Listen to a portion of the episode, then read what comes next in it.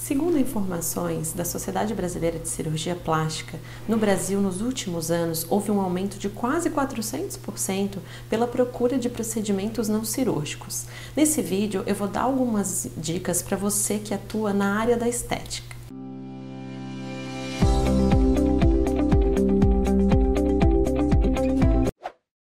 Primeiro, é fundamental que no seu estabelecimento ou que onde você atende, você apenas utilize produtos e aparelhos devidamente aprovados pelo Ministério da Saúde e pela Anvisa, que você tenha um bom contrato de prestação de serviços a ser firmado com o seu cliente que antes de realizar qualquer procedimento você pegue por escrito um termo de consentimento, onde ali você irá explicar todas as informações pertinentes para o procedimento a ser realizado, né, possíveis contraindicações ou efeitos colaterais daquele daquele tratamento, bem como você tenha a contratação de um seguro de responsabilidade civil, porque no Brasil tem cada vez mais aumentado o número de processos judiciais contra clínicas e profissionais nessa área. Então esse seguro, ele dará um pouco mais de segurança se porventura você vier a ser condenado em algum processo judicial.